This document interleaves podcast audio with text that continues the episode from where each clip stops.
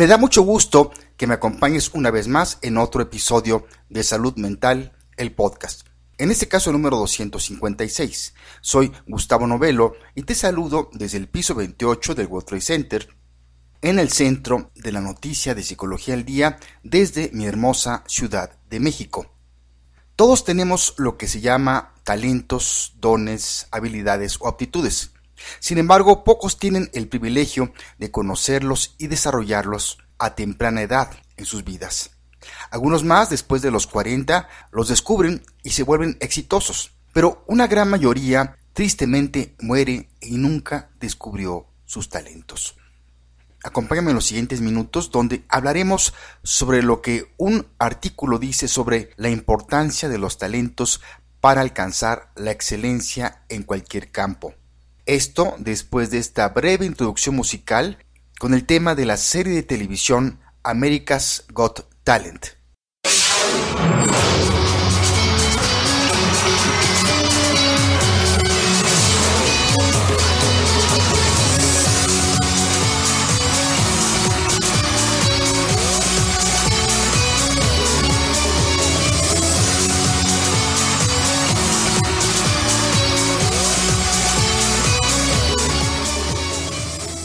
Ya sea que te interese el deporte o no, es probable que hayas visto y oído sobre Usain Bolt, el velocista jamaiquino que acaba de ganar su tercera medalla de oro olímpica en los 100 metros planos en los pasados Juegos Olímpicos en Brasil.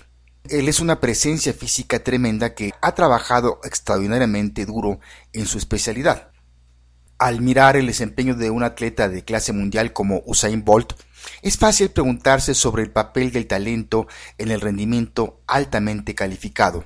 En las últimas décadas ha habido mucha discusión en la literatura de investigación entre la importancia de la práctica en la creación de un rendimiento altamente calificado y la importancia del talento innato o la aptitud para el dominio de alguna actividad.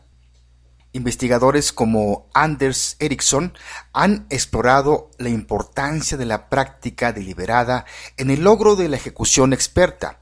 Su trabajo demuestra claramente que entre más se trabaja en una habilidad, mejores resultados se obtienen. El trabajo duro es claramente crucial. No importa cuánta capacidad natural alguien tenga, no va a lograr un alto nivel de su habilidad sin poner tiempo y esfuerzo para mejorar.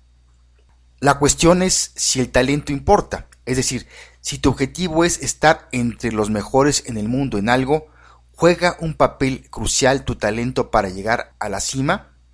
Este problema fue explorado en un artículo publicado en número de julio de este 2016 en la revista Psychological Science, escrito por Matthew Mackel, Harrison Kell, David Lubinsky, Marta Putalas y Camila Benbow donde se explora el papel de la aptitud académica para el éxito a largo plazo en profesiones en las que está involucrado el pensar.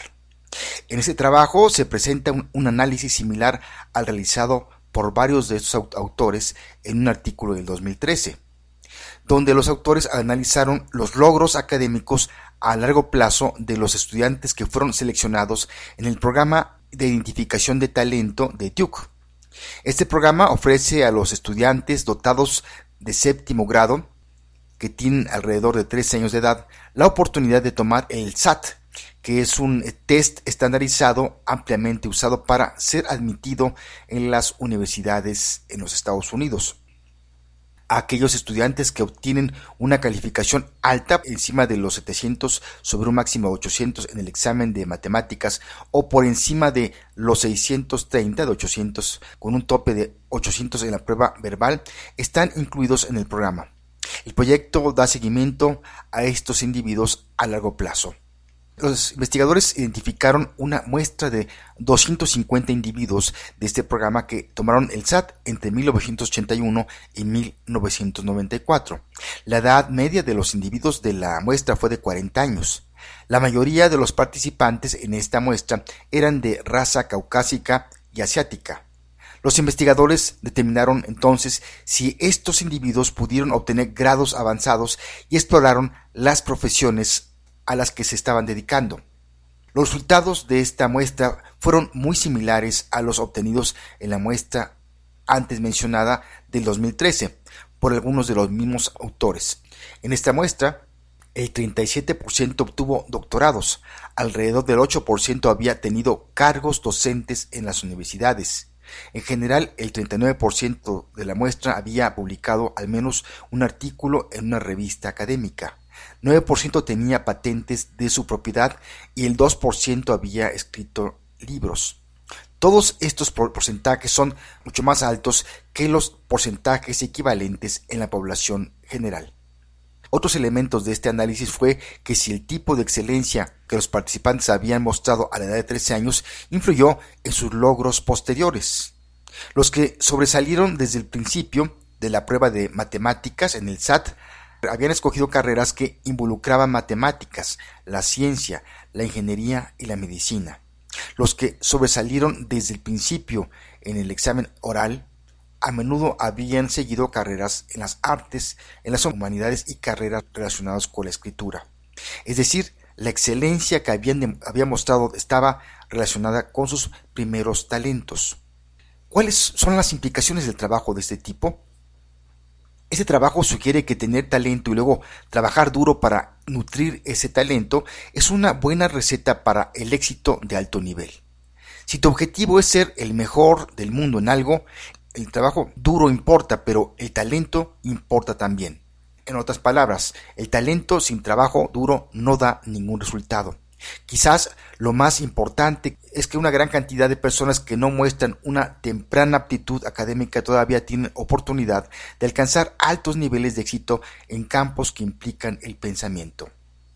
Hay un montón de profesores universitarios, autores de artículos y propietarios de, patentes que tienen el mismo nivel de talento que los individuos de la muestra de este estudio.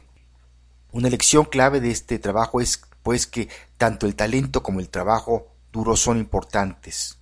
El hecho de que alguien trabaje duro no significa que necesariamente va a lograr un desempeño de clase mundial en un campo en particular. Y encima de todo, muchas personas no viven en circunstancias que los apoye para llevar a cabo la práctica deliberada que los pueda conducir a la experiencia. Los niños que crecen en la pobreza no pueden tener acceso a las instituciones que pueden ayudarlos a desarrollar sus talentos. De hecho, ya adultos tienen que ir a trabajar con el fin de alimentarse y alimentar a sus familias, cuando otras personas tienen el lujo de desarrollar sus habilidades y o conocimientos.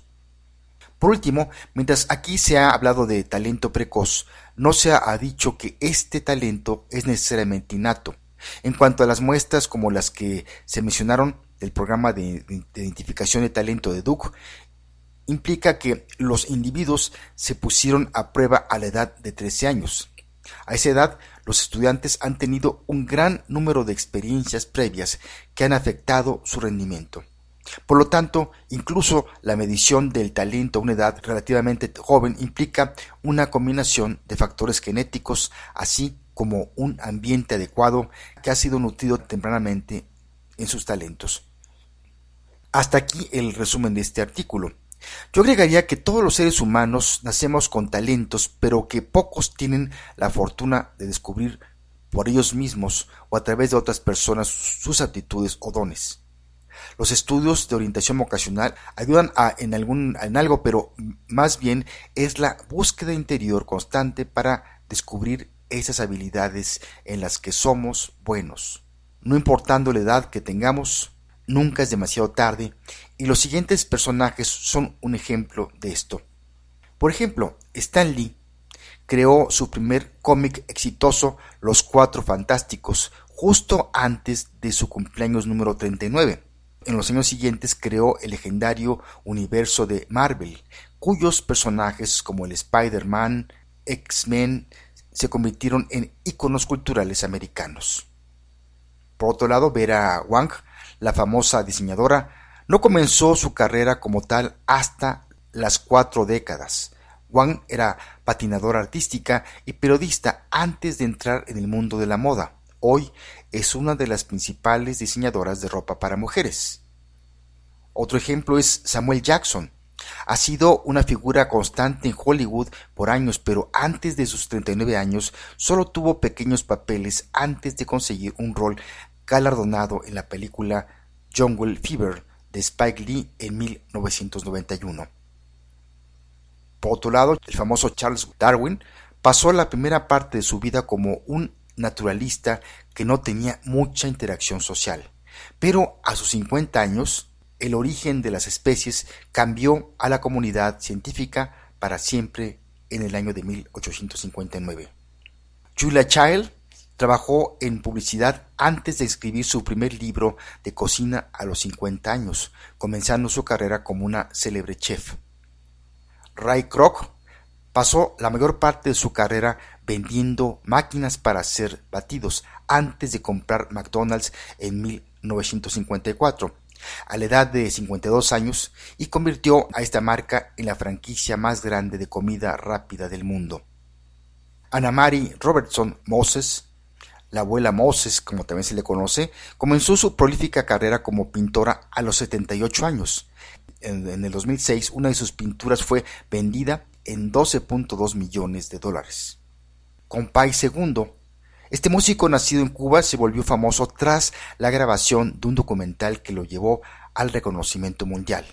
A partir de ese instante, Compay II y su equipo se fueron de giras y realizaron nuevas grabaciones. Nuestro protagonista tenía 90 años de edad cuando conoció el éxito. Así es que, amigo o amiga que me escuchas, si ya conoces tus talentos, te felicito. Y sigue adelante desarrollándolos. Pero si todavía no los conoces, es un buen momento para empezar a descubrirlos. Tu vida puede dar un giro sorprendente hacia tu autorrealización personal si empiezas hoy en esa búsqueda. Si quieres conocer con más detalles sobre el artículo que hablamos el día de hoy, búscalo en el portal de Psychology Today bajo el título Talent Matters for Excellence, World Class Performance in Both Talent and Hard Work, del pasado 15 de agosto del 2016. También están los libros Descubre tus talentos ocultos del autor Aparna Chattopadhyay del grupo editorial Tomo. Y también este otro libro que se llama De Newton a Apple, provoca tu talento, del autor Fernando Alberca de Castro, editorial Books for Pocket. Pues bien, llegamos al final de este episodio número 256. Te recuerdo que también puedes mantenerte al día con artículos relacionados con la salud mental, encontrándonos en cualquier buscador bajo el nombre de Psicología al Día. Todos los días publicamos alguna nota interesante que de seguro te resultará de interés y útil. Vamos a ir concluyendo y te comento que pusimos en la entrada y la salida musical el tema de la serie de televisión America's Got Talent, por si no lo sabías, America's Got Talent es un programa de televisión en Estados Unidos producido por la empresa NBC y forma parte de la franquicia británica Got Talent. Se trata de un concurso de talentos que cuenta con cantantes, bailarines, magos, comediantes y otros artistas de todas las edades que compiten por el premio de un millón de dólares. El espectáculo se estrenó en junio del 2006 para la primera temporada televisiva de verano. Entre sus características principales de este programa es el de darle la oportunidad de ser famoso a los aficionados con talento y los intérpretes desconocidos, con los resultados decididos en un panel de jueces que generalmente son eh, compuestos por personajes muy conocidos y el voto del público. Cerraré con una frase del actor español José María Rodero, quien alguna vez dijo, el talento no es un don celestial, sino el fruto del desarrollo sistemático de unas cualidades especiales. Me despido de ti y te mando un fuerte abrazo donde quiera que te encuentres en tiempo y lugar. Soy Gustavo Novelo, te espero por aquí hasta la próxima.